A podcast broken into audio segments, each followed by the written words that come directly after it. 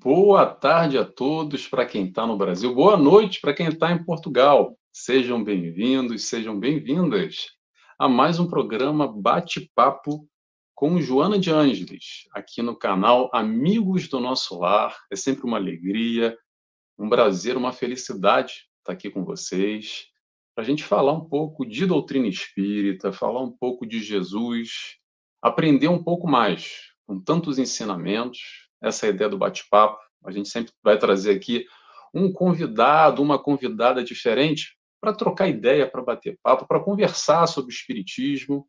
É sempre muito bom, muito rico, com temas diferentes. Nós estamos aqui uma vez por mês, pelo menos uma vez por mês, nesse compromisso com os nossos amigos do nosso lar, que é o nome do canal do Rio Grande do Sul. Eu estou aqui na Ilha da Madeira, em Portugal. Para quem não me conhece, meu nome é Nelson Tavares, eu sou psicólogo e hoje o tema que a gente vai falar vai muito por aí também, tá? Joana de Ângeles, psicóloga, que nos ensina tanto, tanto, tanto, tanto. A nossa convidada de hoje, para quem pode ler aí do lado, ó, não, do outro lado, que eu estou aqui, ó, está aqui, ó, Lisboa, Portugal, a nossa amiga que já já vou apresentar ela. Mas antes disso, pessoal, eu quero convidar a todos que vão entrando aos pouquinhos aqui.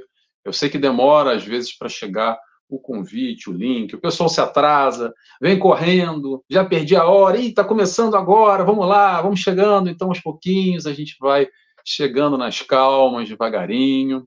Aos pouquinhos o pessoal já está aqui, ó, já tem o pessoal já aparecendo, a Dercy, lá de Matão, São Paulo, Seja bem-vinda, Dercy. Que bom que você está aqui. Eu sei que ela, Dercy, olha só, pessoal, eu sei que a Dercy de Matão, ela nos acompanha sempre, tá? Mas vou pedir um favor, coloque embaixo da onde é que vocês estão falando, tá? De que lugar do Brasil ou do mundo, às vezes nós temos pessoas de outros lugares do mundo também participando conosco. Então, boa noite, Dercy, um beijo para você, seja bem-vinda. Temos também a Iola Santos. Boa noite, Iola. Tudo bom? Onde é que você fala, Iola? Não conheço. Você seja bem-vinda também a participar conosco aqui na noite de hoje. E que mais? Vamos lá. Então, o nosso programa, pessoal, qual é a ideia do nosso programa?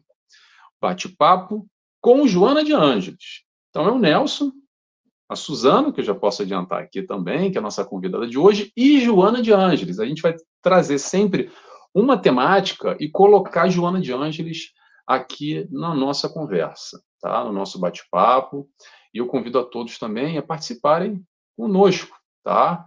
De alguma forma estarem aqui interagindo, trocando conosco nessa dinâmica, de alguma forma fazendo perguntas e participando. Tá? Então é sempre aberto a, a perguntas, a participações, seja, sejam elas quais forem, ok? Tema de hoje.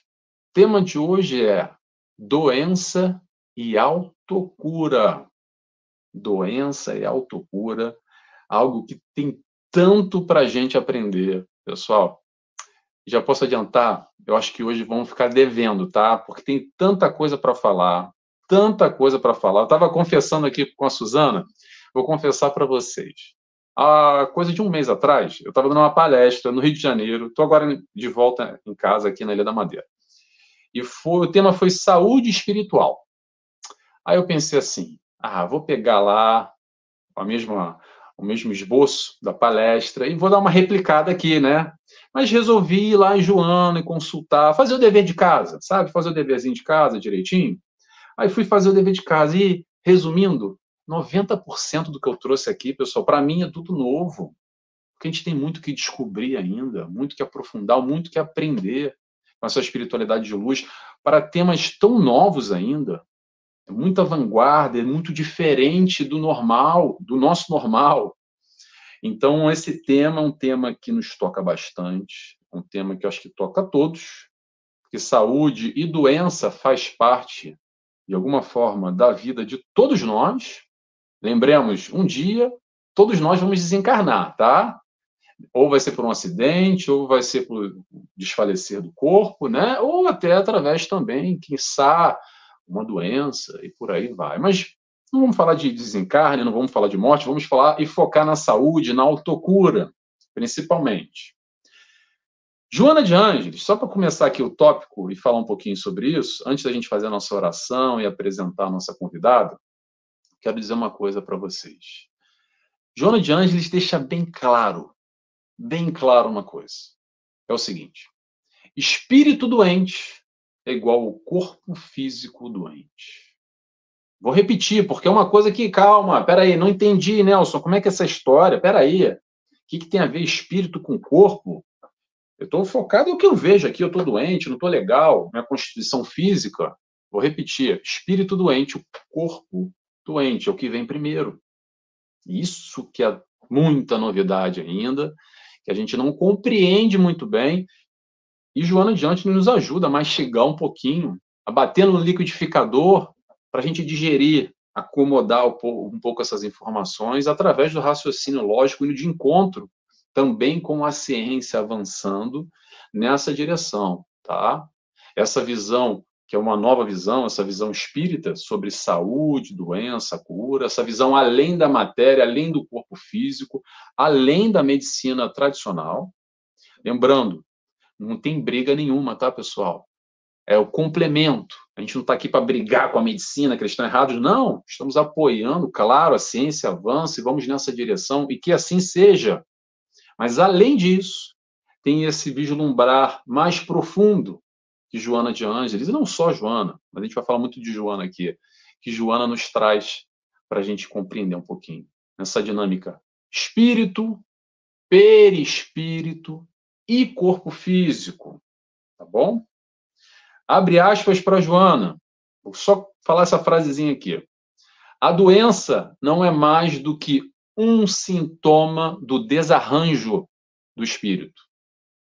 Vou repetir, vou repetir. Tem que repetir porque é mesmo assim, tá, pessoal? Não é fácil a compreensão de cara, assim, de primeira não bate, tá?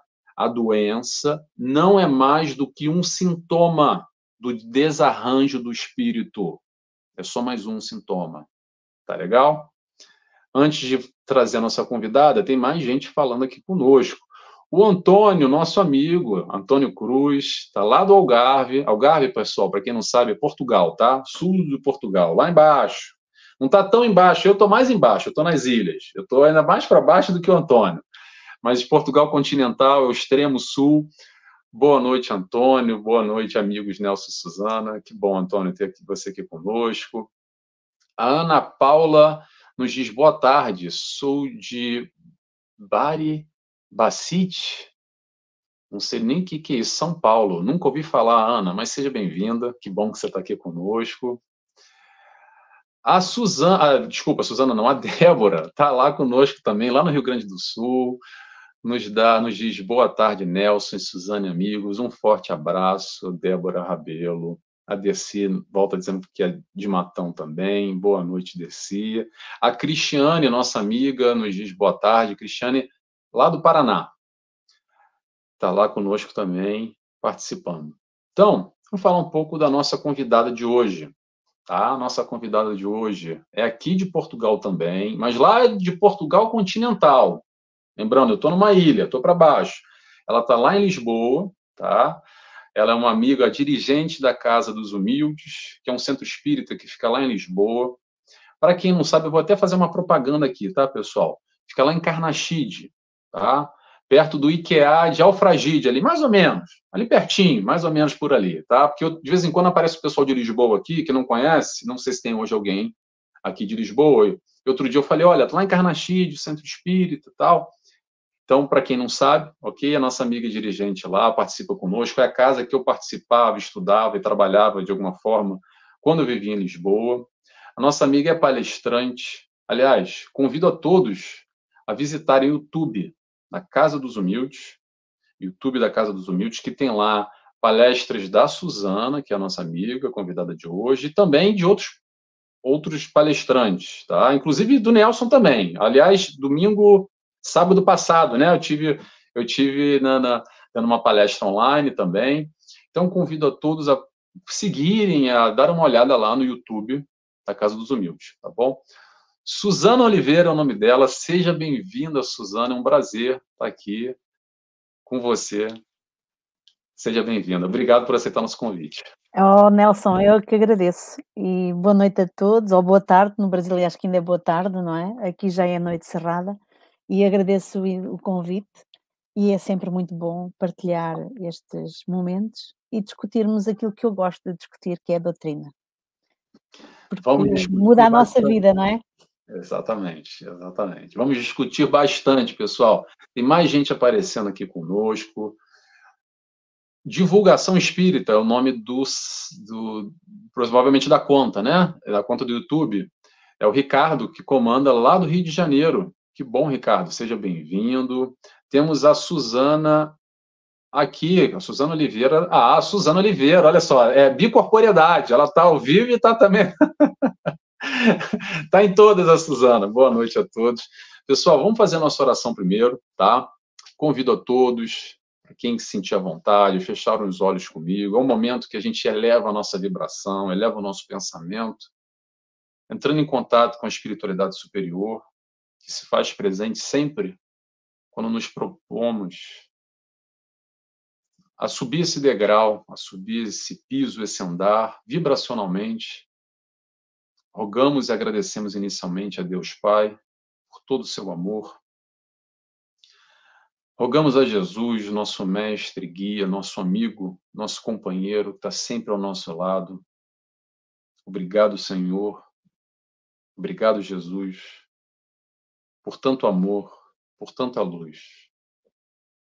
Agradecemos também a toda a espiritualidade trabalhadora do canal Amigos de Nosso Lar, que preparam esse ambiente para nossa chegada, para que possamos aqui aprender um pouco mais com os ensinamentos de Joana de Ângeles nesse programa, sempre alicerçados nos ensinamentos do Mestre Jesus, com a ótica da doutrina espírita e assim humildemente pedimos autorização para dar início a mais esse bate-papo com Joana de Ângeles. Que assim seja, graças a Deus. Então vamos lá, pessoal, mas olha só, antes de iniciar o nosso tema de hoje, que é doença e autocura, eu vou puxar um outro tema aqui, que é o movimento espírita internacional, ou melhor, fora Brasil tá? É que para a gente internacional é que está fora de Portugal, que eu estou em Portugal com a Suzana. Mas o internacional fora Brasil, eu posso confessar a vocês que eu estava sempre quando eu vou para o Brasil e mês passado eu estava tive a felicidade de fazer algumas algumas palestras presenciais e era uma pergunta que 80% das vezes acontecia. Eu falo, Nelson, como é que é lá na Ilha da Madeira? Hein? Como é que é lá em Portugal? Como é que é o movimento espírita, como é que acontece, é normal, tem muito centro, tem pouco centro, as pessoas são engajadas, o português participa, não participa. Então as pessoas têm a curiosidade, que é normal, que é natural, eu acho ótimo, né?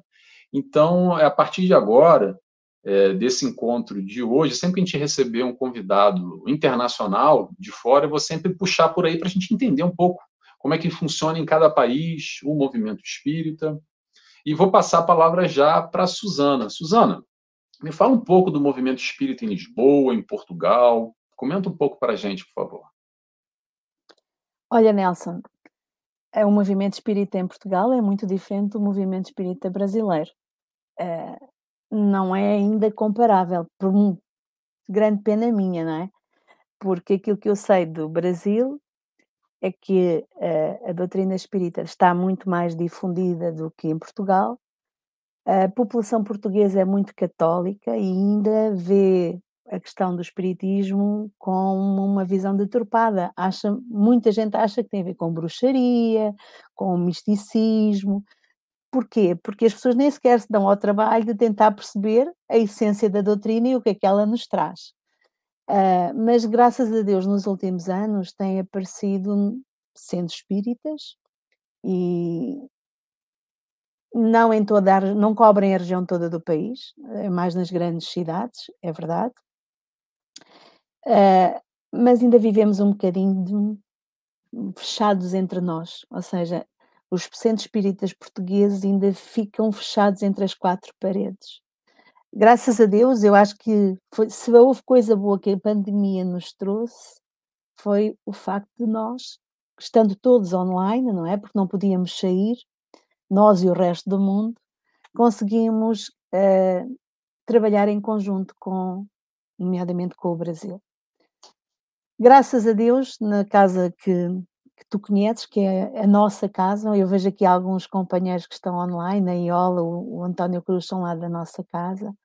Uh, nós tivemos desde o início, sempre isso está nos nossos estatutos, a necessidade de nós abrirmos e partilharmos com os restantes colegas, que eu acho que isto é importante. Esta partilha que estamos aqui a fazer hoje Uh, os meus problemas numa casa espírita são exatamente oh, muito parecidos com os problemas que outros colegas têm nas casas espíritas. Como é que se organizam trabalhos?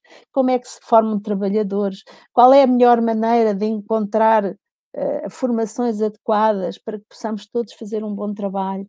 Uh, e isto faz com a partilha. Graças a Deus nós temos conseguido, mas infelizmente em Portugal, como digo, os centros ainda estão muito voltados para si Alguns já conseguiram abrir, mas abrem-se para o Brasil. Pronto, no fundo, vocês estão aí nesse ponto muito mais avançados do que o resto do mundo, acho eu. As nossas dificuldades são bem diferentes. Nós não temos o mesmo número de pessoas a frequentar as casas espíritas, as nossas casas são pequeninas. Aliás, às vezes eu brinco quando vem um palestrante do Brasil, está habituado a uma plateia de muita gente. A nossa casa se temos 40, 50 pessoas, já está na lotação máxima e é, é muito bom. E, portanto, as dimensões não são comparáveis. Mas eu acho que nos últimos anos nós temos feito alguns progressos. E este tipo de canal, este tipo de programas, a, a questão de debates, a questão de seminários que se, que se organizam, fazem toda a diferença, Nelson. Toda a diferença. Mas temos muito a aprender com vocês ainda, é verdade. Com certeza, Suzana. Eu vou, vou dar o meu parecer aqui, o meu ponto de vista. É, eu sou brasileiro carioca, tá, pessoal? É, e tive a oportunidade de também participar de alguma forma do movimento espírita na Inglaterra. Eu, há mais de 15 anos, vivi no Reino Unido, vivi em Brighton e, e, e Londres, por alguns anos, onde eu participei. Brighton não existia centro espírita, era um evangelho que a gente fazia na casa da Elsa Rossi, que é uma participante do Conselho Espírita Internacional. O nome dela até é bem famoso. Muitos anos atrás, a gente ia para a casa dela, fazia o evangelho na casa dela. E em Londres tinha alguns centros. Eu participava do Solidarity, trabalhava lá também, fazia curso, enfim. É, o que eu posso dar como parecer, isso há 15 anos atrás, mais de 15 anos, tá, pessoal? Mas o que eu posso compartilhar com vocês é o seguinte: é, saindo do Brasil, comparar o Reino Unido, Portugal e Brasil, assim, Portugal está muito mais avançado do que o Reino Unido nessa situação.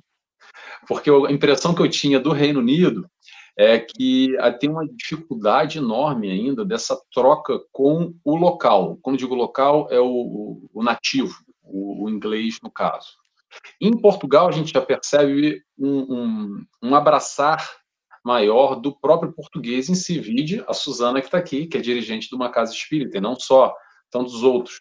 Então, essa interatividade, de alguma forma, em Portugal, talvez por causa da língua, da cultura, da proximidade num todo, enfim, possa facilitar é, esse expandir, né, digamos assim, é, principalmente tanta literatura espírita, tirando Kardec, que é original em francês, a gente sabe, né, é, mas principalmente depois, a continuidade, digamos assim, como Joana de Ângeles, né, e tantos outros, eh, Emmanuel, André Luiz, a gente tem tantos e tantos, Manuel Filomeno de Miranda, enfim, uh, que colaboram e ampliam ainda mais esse nosso entendimento, essa nossa busca.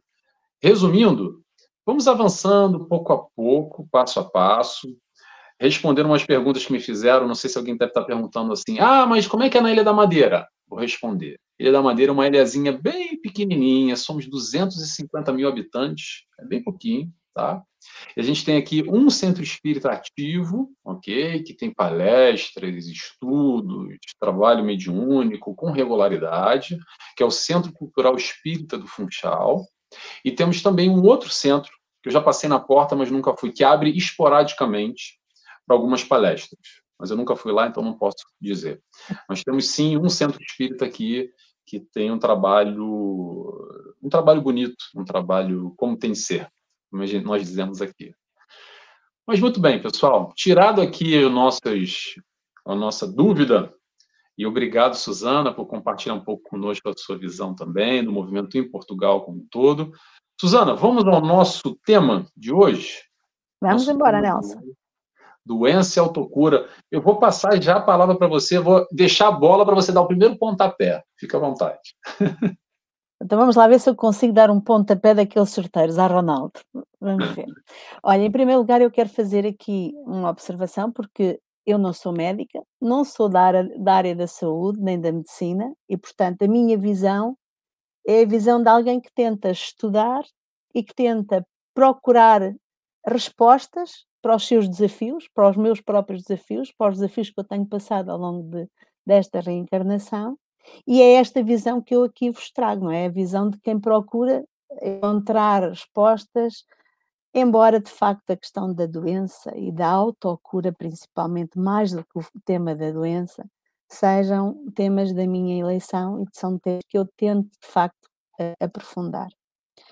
E como tu disseste bem, eu acho que todos nós passamos, passamos, temos pessoas que amamos que passaram ou que passam uh, por processos de doença, não é? E alguns deles complicados, outros crónicos. E isto acontece em quase todas as famílias do mundo.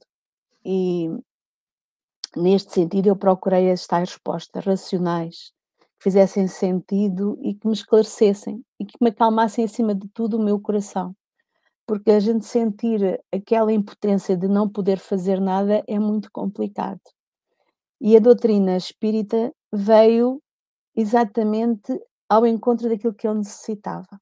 Porquê? Porque ela me explicou o como, o porquê e aquilo que eu posso fazer, aquilo que está nas minhas mãos eu fazer para uh, tentar solucionar ou tentar uh, uh, viver com a questão da doença e como é que eu posso autocurar ou melhorar a minha saúde e aqui quando falo em saúde, falo em saúde integral, não é? Uh, posso dizer até que eu acho que a doutrina me faz hoje uma pessoa mais feliz exatamente por causa disso, porque se eu não tivesse esse conhecimento, se eu não tivesse essa bagagem, se eu não tivesse encontrado as respostas que precisava, eu seria uma pessoa muito mais triste e muito mais infeliz.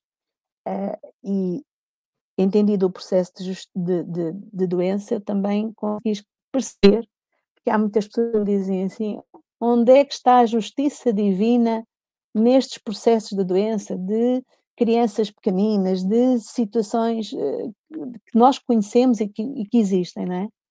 E a verdade é que a justiça está lá, em cada um dos processos. E isto é importante nós percebermos para que o nosso coração serene e não se revolte, não é?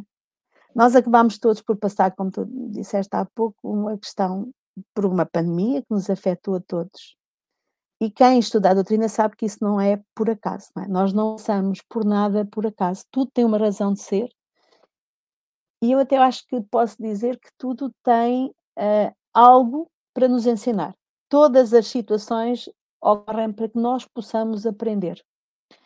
E aprender a viver, aprender a estar, e para percebermos o, o processo da doença, há um conjunto de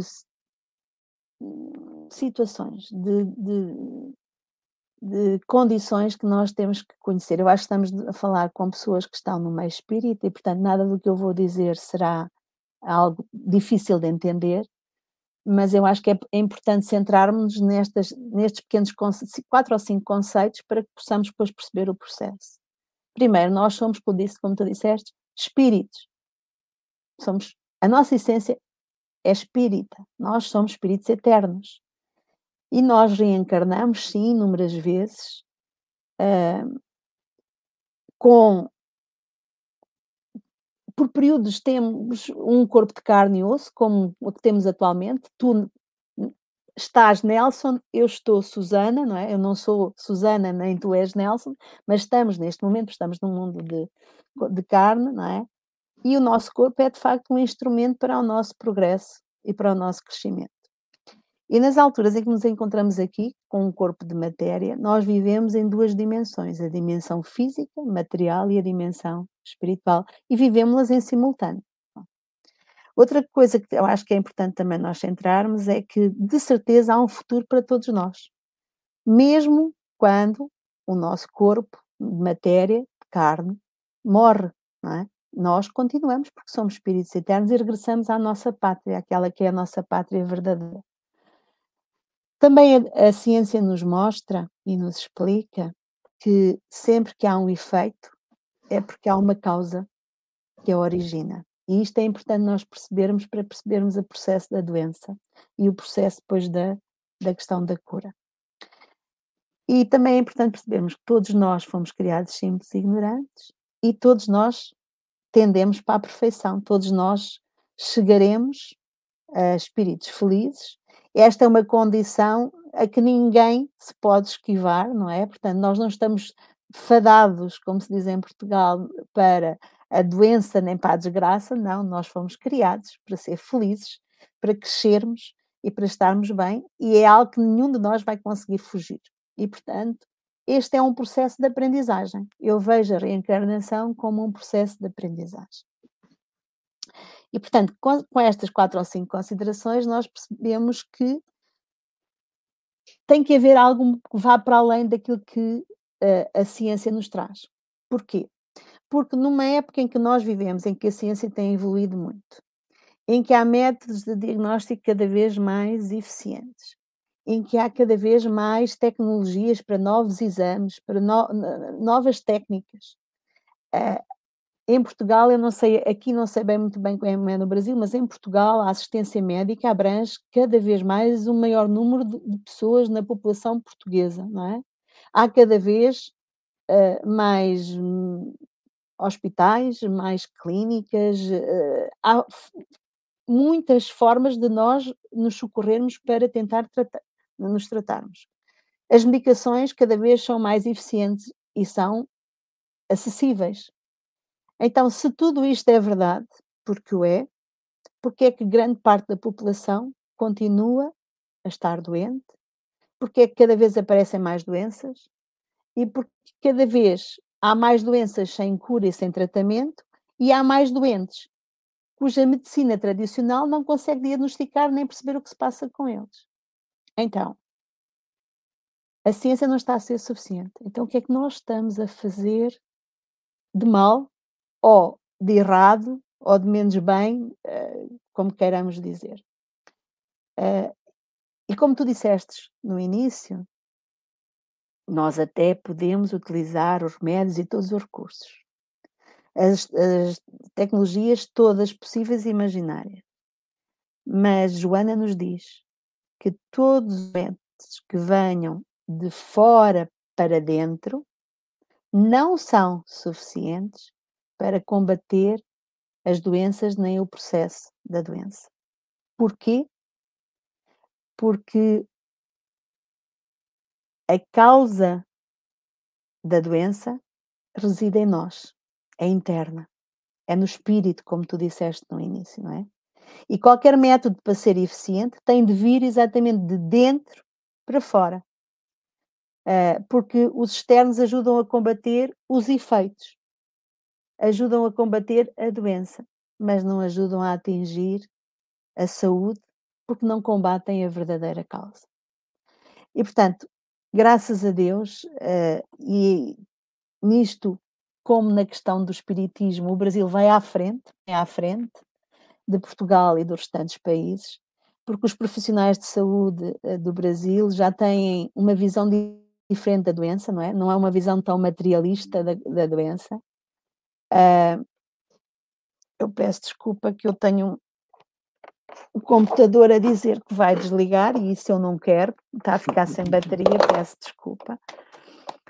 Eu dizia, a, a questão da, dos profissionais do Brasil estão muito mais à frente do que em Portugal. Em Portugal o avanço nesta matéria é muito pouco e uh, tenta-se combater a doença com métodos materialistas e achando que a doença, a causa está no corpo físico, incluindo para as questões das doenças mentais. E a doutrina nos explica que não é bem assim. A causa de toda e qualquer doença reside no espírito. É ele quem está doente, como tu disseste, é? que a Joana bem frisou. A doença é do espírito. Então, quando a doença se manifesta no corpo físico, é porque ela já passou os três estágios. Ela já veio do, do espírito para o perispírito, para o corpo fluídico ou corpo energético, como alguns designam, e passou desse corpo fluídico e do perispírito para o corpo físico. E, portanto, quando combatemos com medicamentos as doenças, estamos apenas a atuar neste nível, no nível da matéria. Estamos a atuar ao nível dos efeitos, não, é? não nas causas.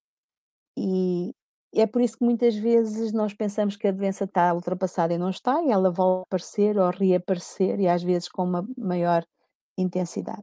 Porque é de facto o espírito que está doente. Em virtude do quê?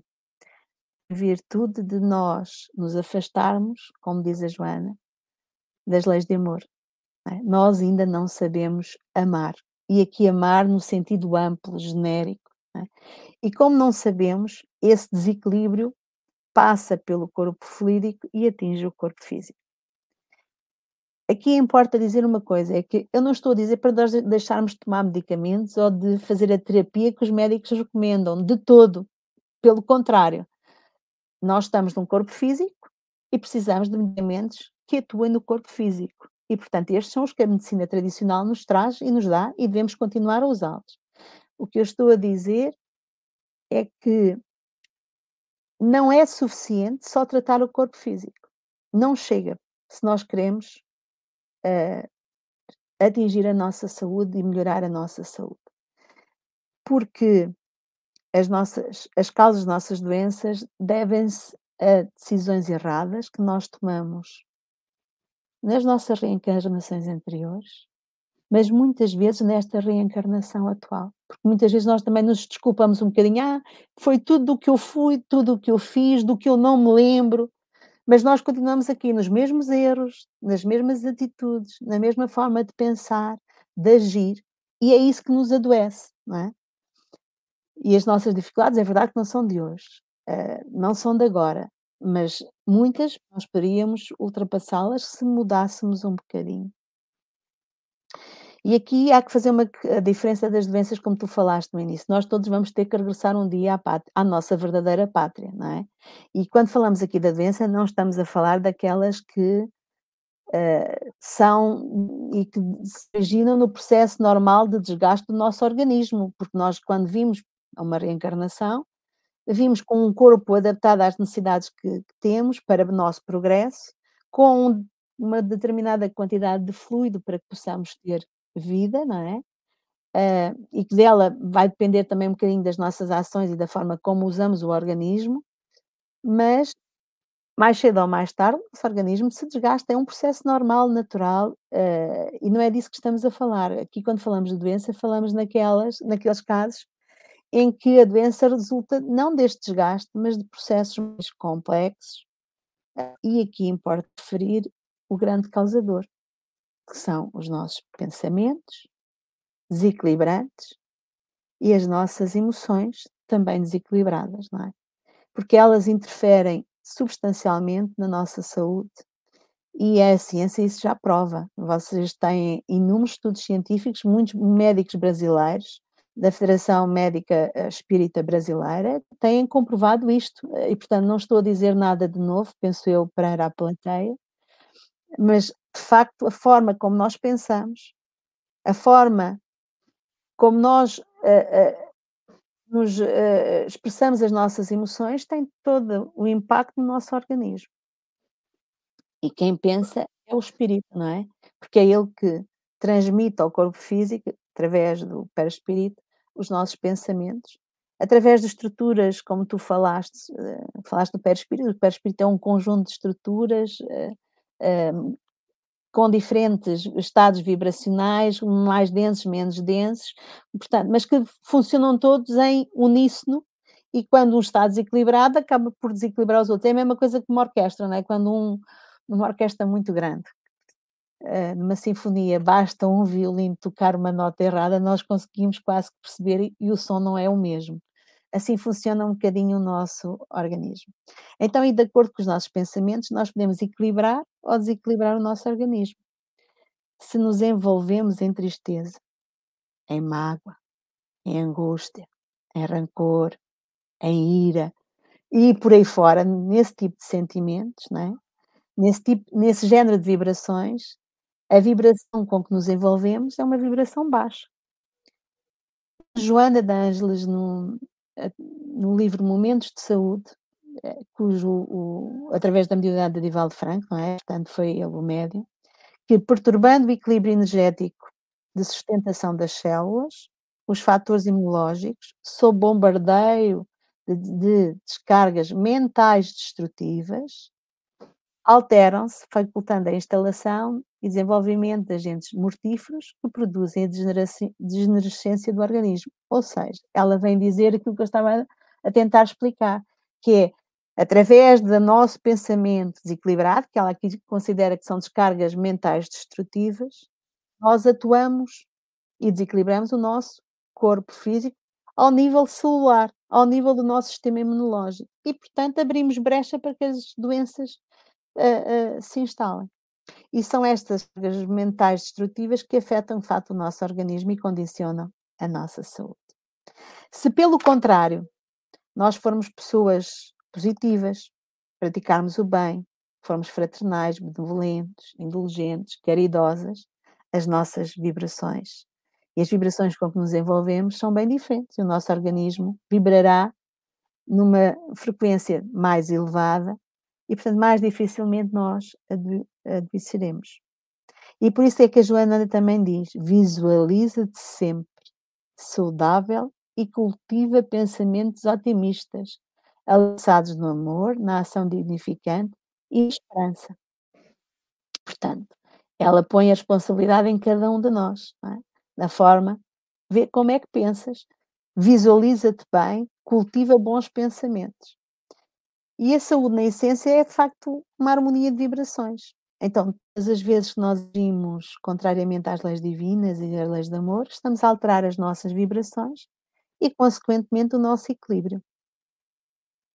Diz-nos também a Joana que o cultivo de ideias pessimistas, geradoras de enfermidades e dissabores, portanto, ela já diz: atenção, que as ideias pessimistas são geradoras de enfermidades e dissabores, de angústias e tragédias, deve ser substituído por pensamentos saudáveis, produtivos, responsáveis pelos bens da vida. Ninguém há que se encontre fadada à desdita, renovando-se, altera-se-lhe a paisagem para o futuro, mediante o que elabora na área dos desejos mentais. Joana, é? em poucas palavras, acaba por resumir quase tudo. É o apanagem da, da nossa querida mentora. Uh, é verdade que há provações que são inevitáveis, porque elas procedem de desmandos e de más procedimentos das nossas existências. Agora, nós podemos, através, como diz Joana, com, com uma construção mental edificante, é? alterar o nosso caminho, alterar uh, os nossos estados vibratórios, libertando-nos e ganhando assim uh, mérito e fugindo àquelas situações que são danosas para o nosso organismo. E a cura espiritual acontece apenas de dentro para fora, sendo resultado de uma transformação interior, mas para melhor. Portanto, quem é que pode fazer essa transformação? Só o próprio. Ninguém muda internamente nada se o próprio não quiser. Por muito que eu queira que o Nelson mude, se o Nelson não quiser mudar, o Nelson não mudará. Então, necessariamente, o processo de cura é um processo de autocura. Porque só o próprio consegue fazê-lo. É um processo individual, é um processo que resulta de escolha, de livre-arbítrio, não é? Cada um sabe o que quer fazer. Como diz uh, uh, uh, Paulo, o plantio é. Agora falta uma palavra. O plantio é opcional, a colheita é obrigatória. A colheita é obrigatória, exatamente. Obrigado, Nelson. Chegaste lá. Uh, já sabia, até, até me le, leste o meu pensamento. Uh, e de facto assim é, não é? Uh, e o tratamento das causas é interno. A Joana também nos diz que somos livres para imprimir na existência o padrão da felicidade ou da aflição com o qual desejamos conviver. Depende das nossas escolhas. Então, nós podemos e devemos procurar ajuda, apoio, não é?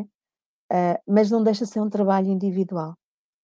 E quanto mais depressa nós enverdarmos por este processo de melhoria íntima, de reforma íntima, de, de, nos conhecermos, de percebermos o que é que estamos a fazer de menos bem, mais depressa nós podemos começar a tomar atenção às nossas atitudes, à nossa forma de estar, de agir, às nossas emoções, aos nossos pensamentos e aos nossos sentimentos.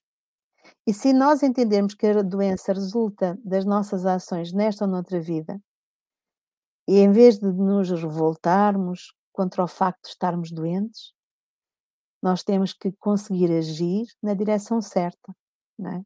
para a nossa reforma e para a nossa melhoria.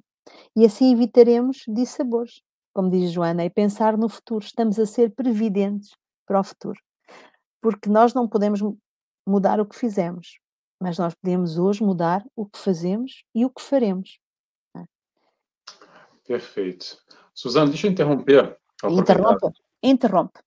É, porque você falou dois pontos interessantes aqui, mas só o pessoal que está conosco aqui, a Maristela e a Luísa, lá do Rio de Janeiro, boa tarde. A Anabela Massi, boa noite, queridos amigos. Boa noite, boa Anabela. Noite. E ela nos diz também: o espírito tem que sentir essa vontade. Perfeito, Anabela. Essa vontade de mudar, provavelmente é o que você está falando, né? Complementando o que a Suzana falou. Eu vou pegar dois pontos, Suzana, que eu uhum. anotei aqui, que eu acho importante a gente colocar em discussão. É, primeiro, essa questão do além da ciência. O que, que a doutrina espírita nos traz, Joana nos traz, para o além da medicina, o além dos avanços que estão sendo realizados e que está que tá acontecendo realmente. Espera aí só um minutinho. A Anabela diz, vontade de mudança. Perfeito, Anabela. Perfeito. Então é o seguinte, vamos entender, pessoal, que é o seguinte. A medicina tradicional, atual, tanto de Portugal, quanto do Brasil, quanto do mundo, pelo menos esse mundo ocidental, enxerga o corpo físico. Ponto.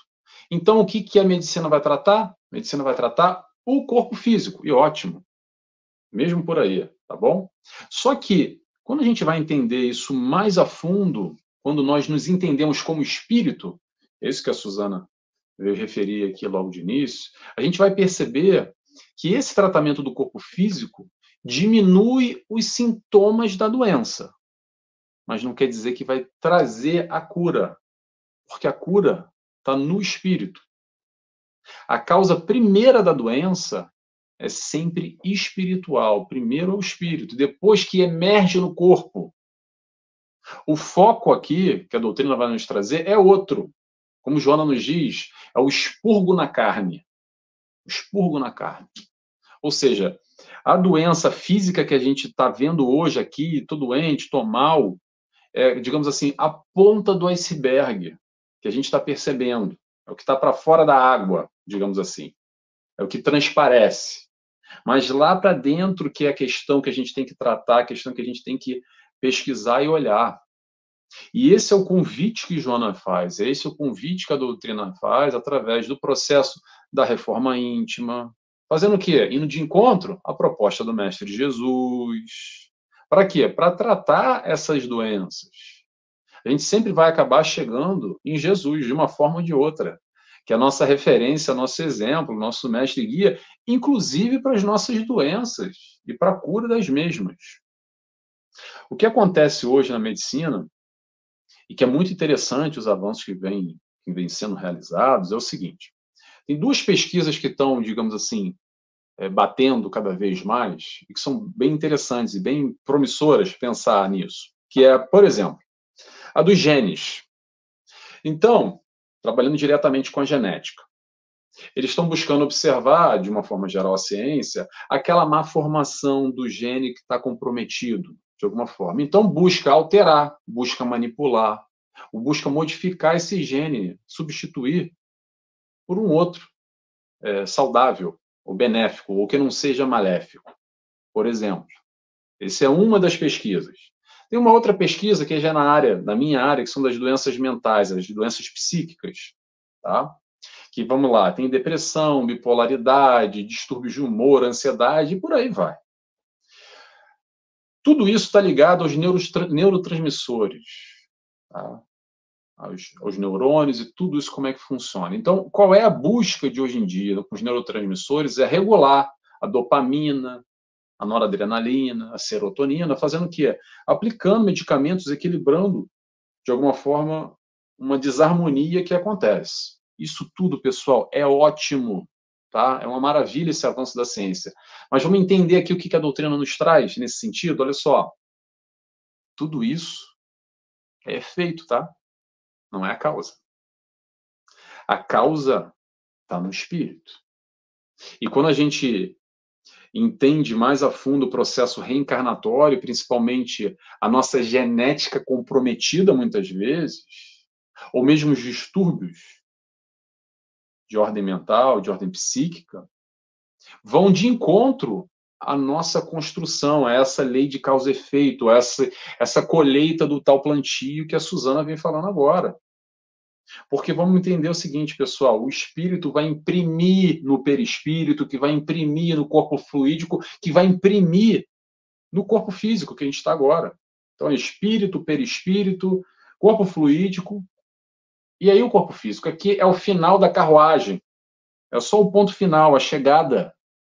Então, a busca vai exatamente é, não confrontando a medicina tradicional de forma alguma, pelo contrário, ampliando, aprofundando, indo mais além, nesse entendimento que é o que a Suzana falou. A gente está avançando muito na ciência, mas continuamos doentes e cada vez mais doentes. Já pararam para perceber isso? Que a doença não desapareceu e novas vão sendo criadas e a gente nem vai entrar no mérito de questões reencarnatórias, de, como, a, como a própria Suzana comentou logo no início, das questões que surgem ainda da justiça divina quando a gente vê uma criança de seis meses com, com nódulo, com, com, com câncer, de, um, de uma gravidade, de uma violência absurda e como assim? Que Deus é esse? Aí começa aquele questionamento. Sabe por que, que começa esse questionamento? Porque a gente não está entendendo ainda muito bem essa história ainda há muita ignorância. E nós aqui, eu sou, Suzana também, acredito, todo mundo, todos nós aqui somos ignorantes, tentando, engatinhando nessa direção, entendendo, compreender, aprofundar um pouco mais esse entendimento, essa interligação da nossa mente e corpo físico.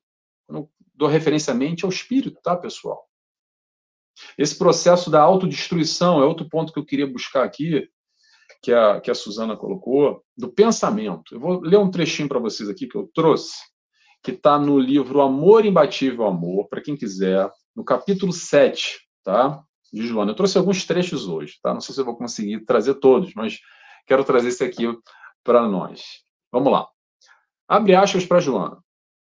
São muitos os mecanismos que levam à autodestruição. Pessoal, atenção, a gente está falando de autocura, mas também tem a autodestruição, tá? Olha só. Entre os quais a fadiga pelo adquirir o poder acompanhar tudo. Poder acompanhar tudo. A gente está sempre, sabe aquela coisa do tá ligado 24 horas, não quero perder, quero estar informado, e aí vai. Estar envolvido nas armadilhas criadas pelo mercado devorador, que desencadeia inquietação, a quantidade de propostas perturbadoras pela mídia, que aturde o excesso de ruídos em toda parte que desorienta, desorienta, e a superpoluição nos centros urbanos, que desenvolve os instintos violentos e agressivos, eliminando quase as possibilidades para aquisição da beleza, do entesouramento da paz de ensanchas de autorrealização. Autorrealização, autodestruição, autocura. Tudo isso que a Joana está trazendo aqui são pontos que fazem parte de, da, do cotidiano da vida de muitos de nós diariamente e a gente não se apercebe. A vida é assim mesmo, vamos levando. Claro que vai existir a questão do mundo, mas olha só. E como é que a gente se relaciona com ele? Como é que nós, de alguma forma, vou ampliar aqui um pouco é, o entendimento, aprofundando um pouco, Joana, como é que nós muitas vezes estamos no, nos envenenando pouco a pouco, dia a dia, em doses pequenas. Vou dar um exemplo aqui que eu acho que muita gente vai se reconhecer, tá? Se não se reconhecer, vai reconhecer alguém próximo. Sabe quando a gente vive reclamando da vida? Quando a gente é muito negativo? Se não é a gente, é o fulano. Às vezes um parente próximo, alguém no trabalho, que parece que tem aquela sombra negra aqui em cima, que está sempre chovendo, pode estar tá sol, pode estar tá lindo dia. Como é que está a vida? Epa, tá tudo muito mal. Ah, mas está bem não, mas poderia estar tá melhor. Quando é o ponto de vista que está ruim, olha só, vou dizer para vocês, está tudo péssimo o tempo inteiro. Para quem está ruim, eu vou dizer, até quem ganha no Euromilhão, ou no Brasil na Mega Sena, vai ficar chateado. Por quê? Porque é um absurdo, eu tenho que pagar os impostos para o governo, esses ladrões. Vai ser um problema. Para quem vê problema na vida, é sempre um problema, vai reclamar de tudo e mais um pouco. E nós somos assim muitas vezes, estou dando um exemplo aqui, tá, pessoal? Negativos, pessimistas, reclamamos de tudo e de todos. Olha só, vimos, estamos vendo aqui um painel na nossa frente, mas é o nosso foco no negativo, que ele existe. Claro que existe muita coisa ruim, muita coisa negativa na vida, de todo mundo, tá, pessoal? De todo mundo. Mas também existe coisa boa, existe coisa positiva. E aí que trazemos para nós a nossa responsabilidade, a nossa escolha, como a Suzana falou. O que, que a gente escolhe? E a chamada de atenção aqui é muito pessoal para a gente se questionar o que, que a gente está fazendo na nossa vida. Nessa brincadeira que eu falei aqui, que não tem nada de brincadeira, tá, gente? As doses pequenas de veneno que a gente vai colocando aos pouquinhos. Como se fosse assim: olha, eu vou preparar hoje aqui o arroz ou feijão aqui em casa, eu vou botar só um pouquinho assim, só um golinho. Não vai fazer mal, não vai matar, mas aos poucos isso vai minando o organismo. Aos poucos, esse nosso pensamento, gerir essa negatividade, vai nos derrubando. De imediato a vibração cai na hora. Cai na hora. Quando a gente está vibrando no alto, eu gosto sempre de brincar e vou falar para vocês. É assim. Vamos imaginar um prédio de 10 andares. Um prédio de 10 andares. Normalmente a gente está ali entre os 5, 6, com algum esforço, às vezes um pouquinho mais para baixo, mais para cima, vibracionalmente, tá? Mas quando a gente se conecta com algo negativo, um pensamento, uma vibração, se conecta com isso que a mídia nos coloca, por exemplo, que é uma verdade, mas pronto, abre qualquer jornal hoje em dia, não jornal físico, na TV, só está escorrendo, pingando sangue com tanta maldade e destruição, e vai continuar, tá, pessoal? Infelizmente, tá? Aí vem a opção, quero eu me contaminar e descer os meus andares nesse prédio?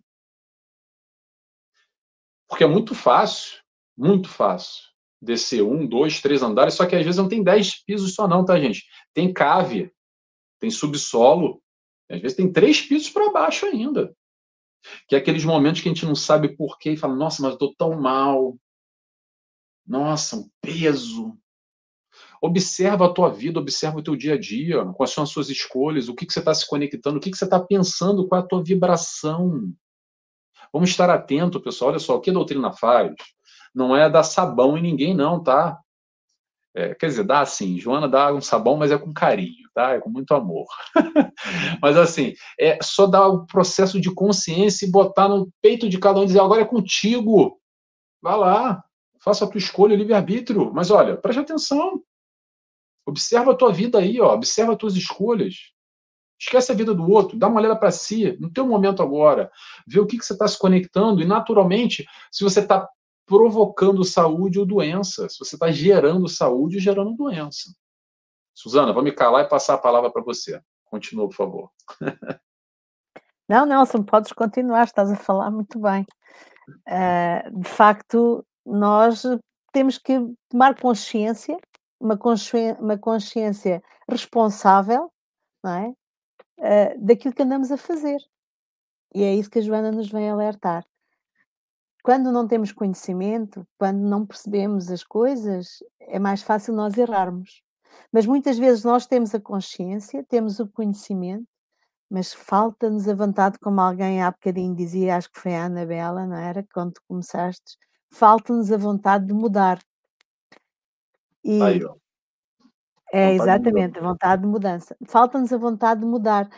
E depois, quando decidimos mudar, nós levámos anos e anos a fazer a geneira, não é?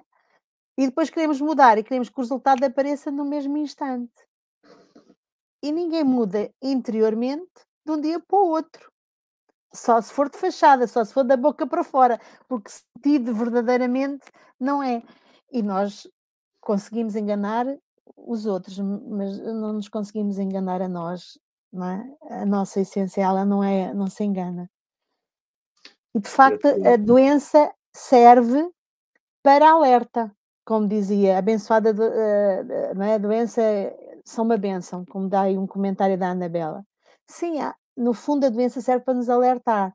Se nós estamos doentes, então alguma coisa não está bem em nós. Então vamos olhar para nós eu sei que é difícil. É muito mais fácil olhar o vizinho, o colega, o dirigente espírita, o chefe, não é? É muito mais fácil nós vermos os problemas nos outros. Mas vamos olhar para nós e perceber, então, o que é que eu não estou a aprender com a, com a doença? O que é, porque é que ela apareceu, não é? Que eu tenho que mudar.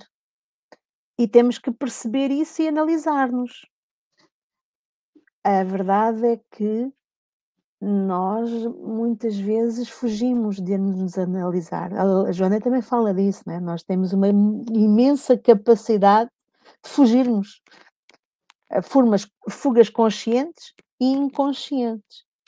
Mas a doutrina nos vem alertar exatamente para isto. Então, se eu estou doente, eu tenho que fazer se a doença está no físico, eu tenho que tratar o físico com a medicina normal, como tu disseste. Não estamos contra a medicina, pelo contrário.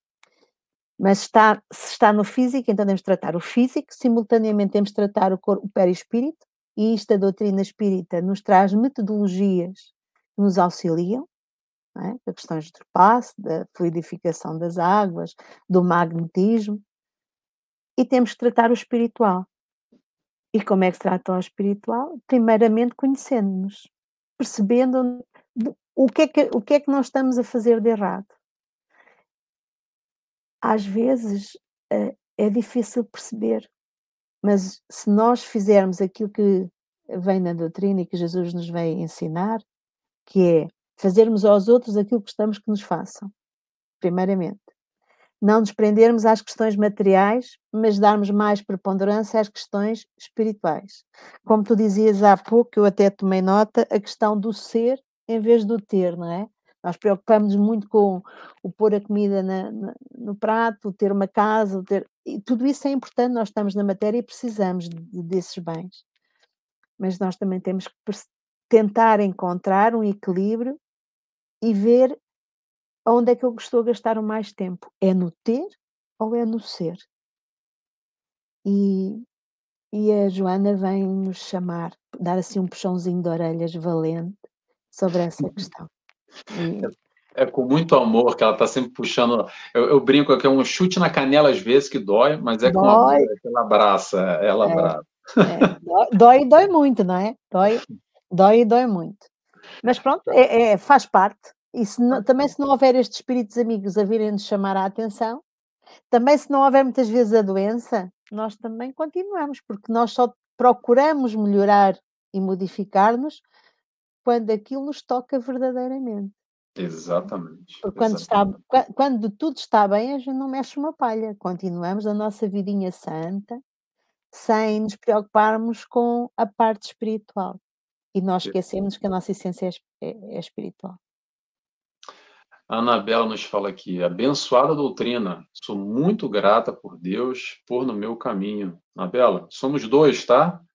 Compartilho, então somos três com a Suzana também. Somos três aqui que compartilhamos desse pensamento. Que bom, imagino que mais gente aqui também compartilhe dessa da, da benesse que a doutrina espírita realiza no nosso eu. Lembrando, a doutrina espírita só traz luz, tá, pessoal? Luz para a gente enxergar e mudar. Não vai fazer milagre para ninguém mas que bom, também sou feliz, muito feliz com a doutrina espírita. Mas eu quero trazer dois pontos aqui que a Suzana estava falando agora, e eu vou dar alguma referência que é Jesus. Quero falar sobre Jesus e falar sobre as curas que ele realizou e também sobre nosso processo de autocura. Olha só. A questão da cura de Jesus é muito bonita, muito significante. São aqueles momentos sublimes que são retratados. Até hoje a gente fala muito sobre as curas de Jesus e que são realmente tem que enaltecer. Mas olha só, a gente fica muito focado nas curas por si só, mas a gente esquece do mais importante. Sabe qual é o mais importante? É o pós-cura. Vocês lembram qual é o pós-cura? Vou relembrar aqui. É quando ele dizia assim: vá e não peques mais. Vamos só contextualizar pecado, não é aquele pecado da igreja, aquela coisa braba, pesada. Não, pecado erro, tá? Vá e não erres mais. Porque o teu erro foi que o te, foi o teu erro que te levou até essa doença. Dá para entender? E a gente não tem muito foco nisso, a gente fica focado, deslumbrado, abobado com as curas do Cristo, mas esquece desse mais importante. Que Jesus ia lá e recomendava: olha, tá curado. Agora, vamos mudar alguma coisinha aí, gente? Vai, não erra mais. E muitas vezes o que acontecia é que ele acabava passando de novo por um desses irmãos que ele curou, e o que, que, o, que, que o camarada fez? Nada. Continuou lá fazendo a mesma coisinha, voltou para a mesma vida. Provavelmente, o que, que vai acontecer? Vai voltar para a enfermidade do corpo, a mesma que levou ele anteriormente. Então, exatamente esse foco que a gente não entende muito ainda, e muitos de nós, não vou criticar, não, vou só fazer uma observação aqui, tá? Nós, muitos de nós entendemos ainda a doutrina espírita, ou o centro espírita, para ser quase como um ambulatório. Ah, eu estou com uma machucado aqui no joelho. Ah, eu vou lá, chego lá, eles fazem lá o curativo, né? Boto ali um, um dá um jeitinho ali e pronto, eu vou embora e acabou. Tomo um passe lá, tem um trabalho de desobsessão, ah, resolveu o meu problema, acabou. Estou despachado e não preciso mais voltar. E esquece do mais importante, que é esse processo do entendimento do que me levou a essa doença, que hoje eu estou buscando ou precisando desse mais além. Eu até brinco que muitos de nós chegamos no, no, centro espírita, brincadeira, tá, gente? Mas é mais ou menos por aí, só uma ilustraçãozinha. Que a gente chega todo enlameado, parece que deu um mergulho numa piscina de lama, sabe? Tá só o olhinho para fora branco assim. A gente chega no centro espírita sujo que só, todo encardido, pura lama. Aí chega lá, é realizado o trabalho, o passe mediúnico, água frutificada, está naquele ambiente preparado, a espiritualidade vai dando um duche geral, uma ducha, vai limpando, a gente sai de lá limpinho, numa outra coisa, aquela, ai, aquele ar gostoso, aquela coisa boa. E sabe o que muitos de nós fazemos? Mas na primeira esquina tem ali uma poça d'água ali, a gente já dá um mergulho de cabeça para se sujar de novo. Porque não quer mudar, não quer mudar o que nos levou à lama lá anteriormente, quer continuar sendo do nosso jeitinho, da nossa maneira. Então, a proposta aqui é a gente entender que a realização, o desenvolvimento da cura vai ser esse processo íntimo. Esse processo que a Joana nos traz aqui, que eu vou ler agora, que ela fala sobre a tal da cura real. Vou dar uma referência para quem quiser ler, está no livro Desperte Seja Feliz, capítulo 23. Abre aspas, abre aspas para Joana, que ela vai falar sobre cura real. Vamos lá. A cura real somente ocorrerá do interior para o exterior, do cerne para a sua forma transitória. Nesse sentido, a cura tem início quando o paciente se ama e passa a amar o seu próximo. Assim, a cura é um processo profundo de integração da pessoa nos programas superiores da vida. Toda cura procede de Deus. Como Deus é amor, eis que o amor é essencial no mecanismo da saúde. Vou repetir. O amor é essencial no mecanismo da saúde. Chato, Nelson, repete de novo. Vou repetir. O amor é essencial no mecanismo da saúde. Continuando. As curas verdadeiras resultam da decisão superior de encontrar-se e localizar-se, cada qual no contexto do equilíbrio que vige no universo. Pessoal, Repetindo, Joana, repetindo, Suzana também. É de fora para dentro, tá? Pensamento, sentimento é igual a saúde. Pensamento, sentimento é igual a saúde. Te questiona o que, que você está pensando, qual é o teu sentimento. O teu pensamento, o teu sentimento são escolhas. É nossa escolha, é minha escolha, os meus pensamentos, os meus sentimentos. O da Suzana é a escolha dela, os pensamentos, os sentimentos dela. Pensamento às vezes vem, a gente não controla, mas substitui. Então está na nossa mão.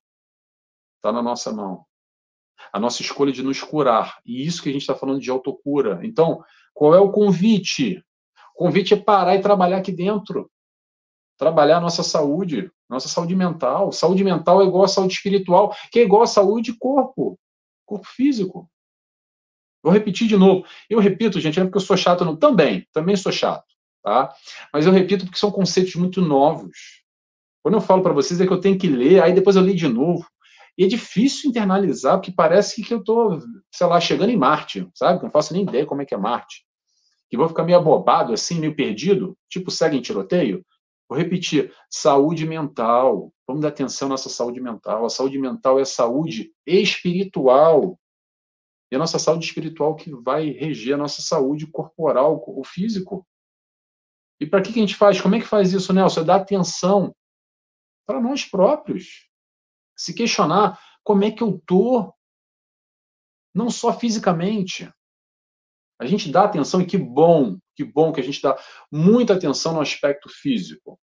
Quando eu tenho uma dor física, eu vou lá e busco um tratamento, vou ao médico, busco um, busco um medicamento, busco resolver a questão física. Ótimo. Agora a questão é: e quando são as dores da alma? E quando são as questões que nos perturbam de alguma forma? Sabe aquela história meio mal resolvida? Que não dormia à noite, fica aquela coisa na cabeça e está difícil de engolir? aquela briga com familiar, com parente lá no trabalho, aquele negócio, me trouxe um sentimento que está aqui dentro. Joana de Anjos, pessoal, nos dá dica, tá? É só uma dica. É uma dica só. Não é do Nelson, não. A dica da Joana de Anjos. Amor. Amor é o caminho. Ame a si e ame ao próximo. É fazer uma terapia, mas não é fazer terapia com o Nelson, não, que é psicólogo. Sabe qual é a terapia? É a terapia de Jesus. Qual é a terapia de Jesus? Amor. Amor, terapia. A cura real é a cura espiritual. Sempre. Esquece o corpo físico. Esquece, não. Vamos dar atenção a ele. Mas nesse sentido mais profundo, vamos focar no espiritual. A cura real é transformação interior a gente vai ter três elementos aqui, tem mais, tá? Mas para a gente abordar na autocura, ou só chamar atenção, que é o autoconhecimento. Quais são as causas da minha doença? O que, que essa doença está falando? Qual é o motivo, causa, razão, circunstância? Por quê? Por quê, meu Deus? Por quê? Olha para ti que você vai encontrar no autoconhecimento a resposta. Depois do autoconhecimento, a gente tem o autodomínio também identificar, trabalhar, resistir. A autotransformação, essa agora que é difícil. A autotransformação, pessoal, é depois que a gente enxergou as nossas mazelas, aquilo que não é muito legal aí, que a gente deu aquela, no autoconhecimento deu aquela olhada e viu umas coisas meio sombra, meio, meio sujo, meio feio, tá? É, transformar essas mazelas em virtudes. Eita história difícil e complicada. É difícil, é complicado, mas olha só, é possível fazer, tá? O mestre nos ensina.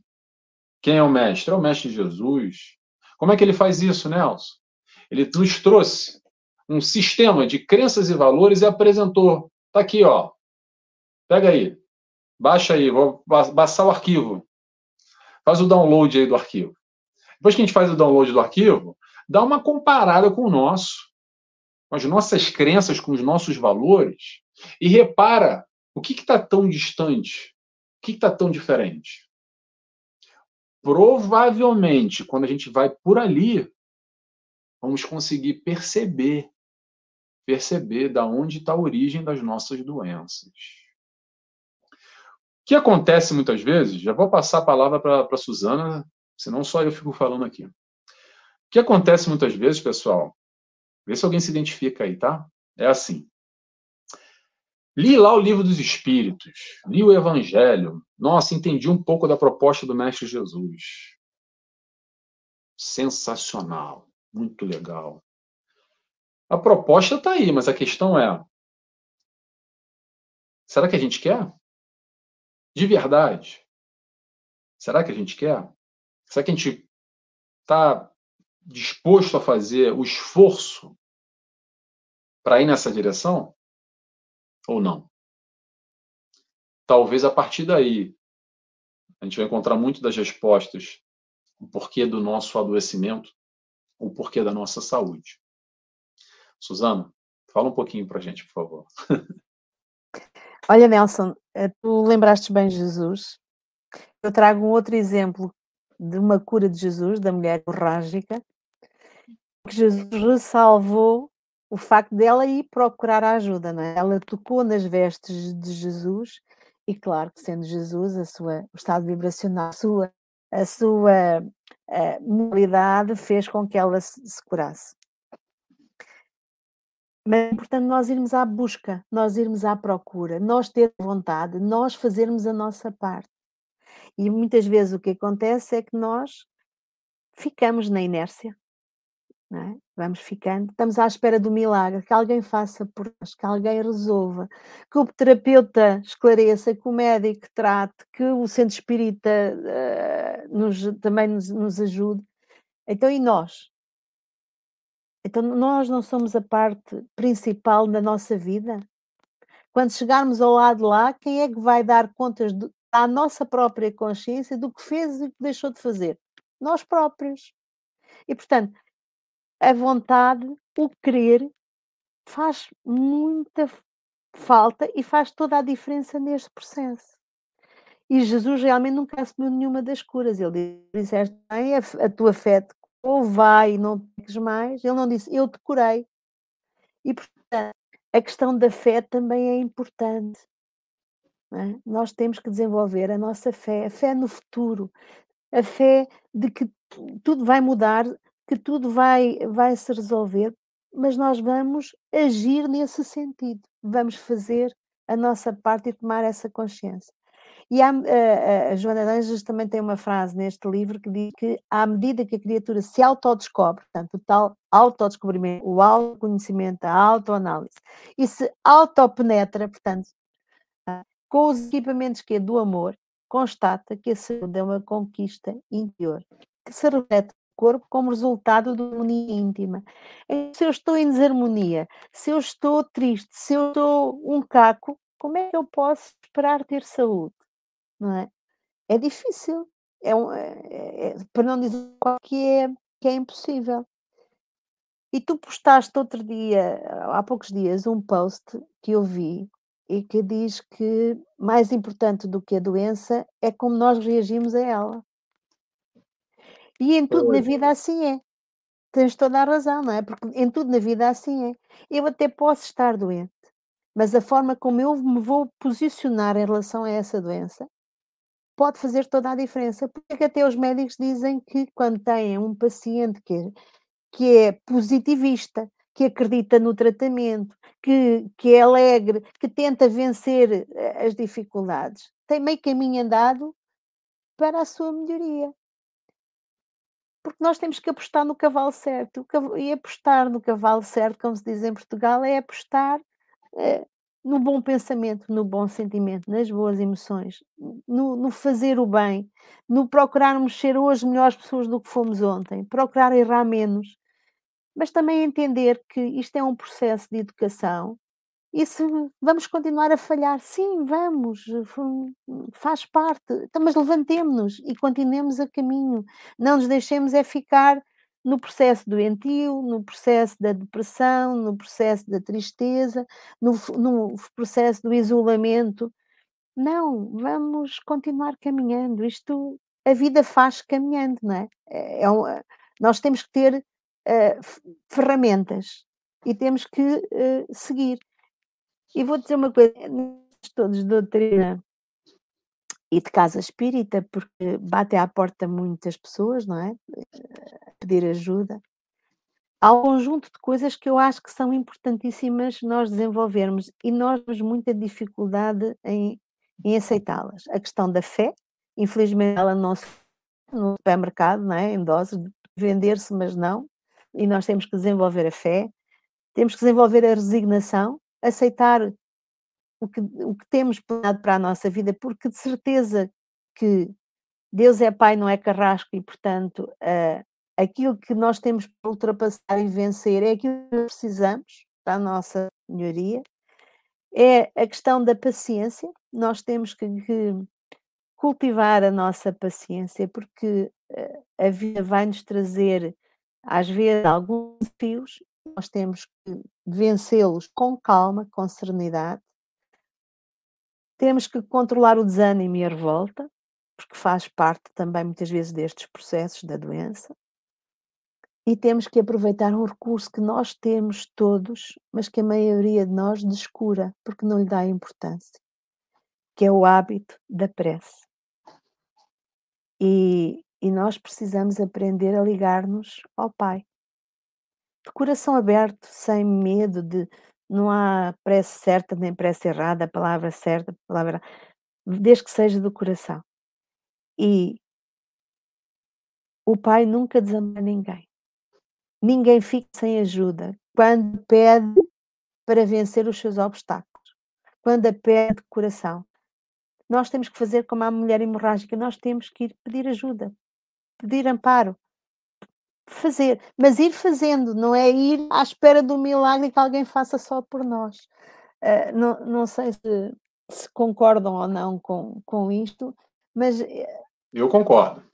Nós, nós temos que ir o caminho e, e, temos que ir percebendo onde é que vamos errando e melhorando, sim, mas vamos orando todos os dias, pedindo forças para ultrapassar e ultrapassar cada vez melhor. E hoje é difícil, amanhã custa menos e daqui a uma semana isto já passou, porque tudo passa, tudo passa. Nós às vezes nos exaltamos com a pressão da vida e com as coisas mas a, a, verdade é que tudo é efêmero, não é? Não, são ciclos, são processos, são caminhos que umas vezes estão mais difíceis, com mais pedrinhas no caminho, outras vezes mais leves, mas temos que ir continuando e caminhando. Uh, agora, uma coisa é certa: a doutrina é muito boa e ajuda-nos muito. Esses livros de Joana Danjas que tu recomendaste, mas há muitos outros, são verdadeiros bálsamos para a nossa consciência, são verdadeiros bálsamos para as nossas inquietações e, e sem eles nós muitas vezes não perceberíamos verdadeiramente o que está em jogo. Eu gosto muito da doutrina exatamente por causa disso, mas também sei que muitas vezes nós não conseguimos, às vezes, alcançar verdadeiramente aquilo que a doutrina nos traz é como tu dizes, temos que ir descodificar porque à primeira vez a gente não entende, à segunda eh, também não entendemos e temos que continuar a batalhar e a batalhar e a batalhar. E depois, como é que isto é tão fácil? Porque na doutrina é que, a vida é fácil, aprender a, viver é que é difícil, não é? Nós aprendermos a lição é que é difícil, porque a vida é simples. É, Deus não quer o nosso mal, não, somos nós que nos complicamos a nós próprios. E, e temos que perceber que temos que mudar se queremos ser felizes. Não há outro caminho, não vale a pena, não há nenhuma uh, solução miraculosa que, que nos resolva os nossos problemas a não sermos nós. E a prece, uh, não, não evita que nós tenhamos os, os problemas, porque eles continuam lá, nós vamos ter que os ultrapassar, os obstáculos vão ter que ser vencidos, mas ela nos dá uma serenidade, nos ajuda a elevar a nossa vibração para conseguirmos ter condições, ânimo e ajuda para os ultrapassar. E por isso eu acho que é tão importante nós desenvolvermos a, a prece todos os dias, o hábito da prece. E a maioria das pessoas não não considera a prece como uma ferramenta. E é das mais importantes que nós temos e que nós podemos utilizar. Não tem contraindicações, pode ser feita todos os dias, a várias horas, por, por nós e por os outros, em qualquer momento. basta elevar o pensamento e pedir ajuda. E quando o fazemos de coração, a ajuda vem. Autocura é isto mesmo. É nós tomarmos as rédeas da nossa vida, não é? E fazermos a nossa parte e melhorarmos. Uh, não nos deixarmos levar por as nossas próprias sombras, que todos temos, uh, e são muitas. Temos que as ir uh, trazendo para a luz, acalmando, e, e, temos que ir aprendendo a desenvolver o, em nós o amor, é? a, a, capacidade de amar. E este amor tem que ser, como diz a Joana, um amor maduro, em que eu me dou por completo, não é um amor uh, ciumento, possessivo, hum, que ainda é o, o, o, conceito de amor que nós temos hoje em dia, não é? No nosso estado evolutivo. Não, tem que ser um amor uh, com, transcendental, como o do Cristo e devemos lá chegar. Nunca seremos igual uh, ao Pai, mas uh, poderemos lá chegar e estar mais próximos com Ele. Não sei.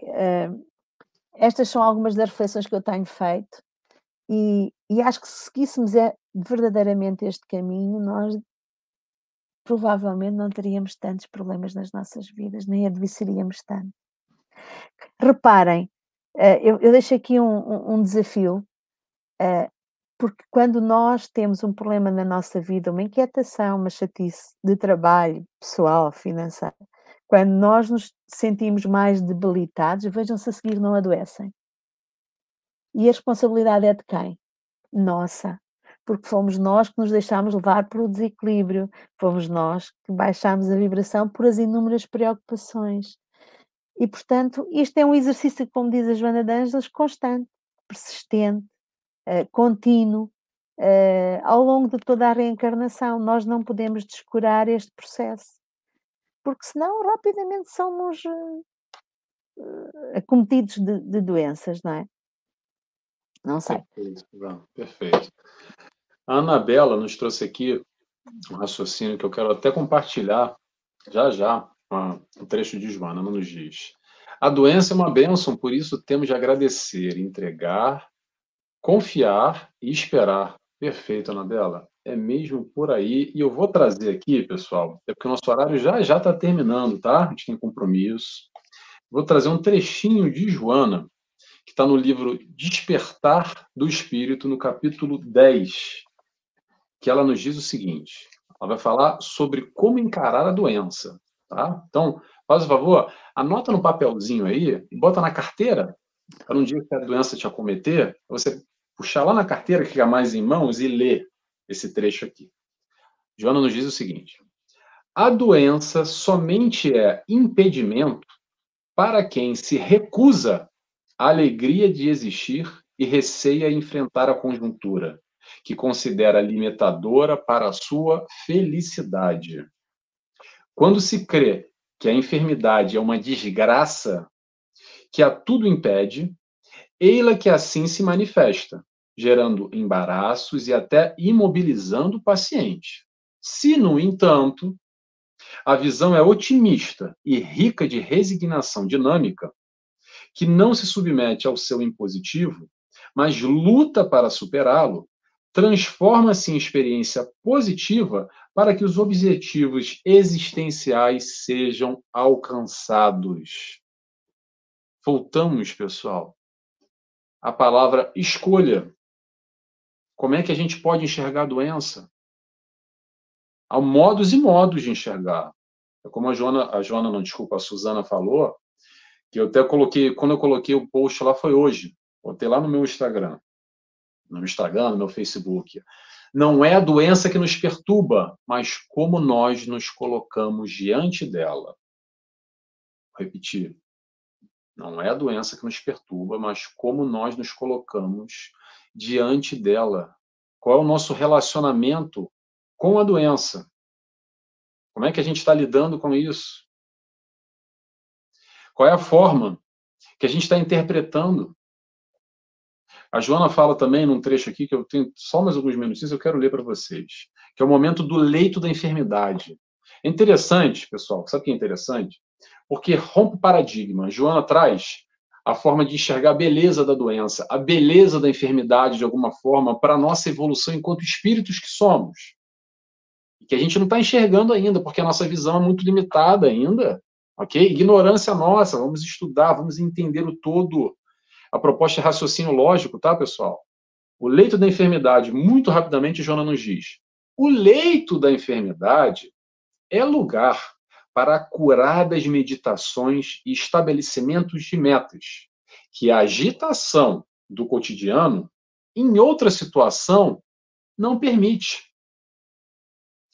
É como a Suzana falou ainda há pouco, quando a gente cai doente, só aí que a gente para, ou melhor, quando a doença para a gente, né? É o momento que a gente para, para quê? Para rever a nossa vida, para nos questionar. E esse é o convite que tem que ser de alguma forma constante, permanente. Qual é o convite? É nos questionar qual o caminho que a gente está seguindo, quais são as nossas escolhas. O convite é rever as escolhas, se questionar e perceber se a gente está provocando a saúde ou só querendo acabar com a doença, botando um tampão momentâneo, lidando com os sintomas, que sim, vai ser bom, talvez aquela dor ali, mas é quase que muita gente, muitos de nós, tá, gente? Vimos assim como se fosse um bicho. Não, tenho que me livrar desse bicho aqui. Estou com uma doença, vou lá no médico, tomo remédio, faço a, a, terapia, a fisioterapia, o que quer que seja, o tratamento, e pronto. Ah, me livrei daquilo. Mas não enxerga talvez a, profundidade. Há uma diferença entre trabalhar, fomentar, alimentar, provocar a saúde ou só focar em resolver o problema da doença, não considerando ou desconsiderando a profundidade que aquilo tem. Então, o convite vai exatamente nesse sentido. Para a ação, como a Suzana falou, ela falou sobre vontade, falou sobre querer, e tem tudo a ver, porque olha só, muitos de nós, mesmo espíritas, vê se vocês já escutaram essa história assim. Olha, Ai, sabe o que, que é, gente? É porque isso é o meu karma. É o meu karma. Aí sabe o que, que esse meu karma faz? Faz eu ficar passivo. Porque aí eu não tenho que fazer, né? Eu não tenho que fazer. É o meu karma. Quase como se fosse aquela minha punição. E aí eu tenho que. Olha só, pessoal, por mais que seja o teu karma, tem a ver com aprendizado. Aprender o que? Aprender o que você não aprendeu ainda antes. Não tem a ver com punição, com chicote, com estar parado, estagnado e não aprender nada. Porque se ficar só nessa de que é meu karma e não tiver a vontade, a ação de entender o porquê dessa doença, o que, que me levou até ela, qual o caminho diferente que eu tenho que tomar na minha vida. E quando eu falo vida, não é só nessa encarnação, dentre tantas, dentre tantas, isso é só mais uma, esse entendimento mais amplo, a gente para para perceber que, peraí, peraí, esse meu karma está querendo me dizer alguma coisa para eu aprender, algo que eu não aprendi. É para quem tem olhos de ver, pessoal. É o convite, tá? Pessoal, olha só. Vou encerrando por aqui, que falta mesmo um minutinho. Eu vou passar para a Suzana para ela fazer as considerações finais. E te peço, Suzana, por favor, faz uma oração para a gente. Pode ser? Com certeza. É, só para terminar, é muito bom nós conhecermos o que a doutrina nos diz, mas se ficarmos por o conhecimento, não chega, temos que pôr em prática. Vamos, eh, eu agradeço o convite. Nada, eu que agradeço.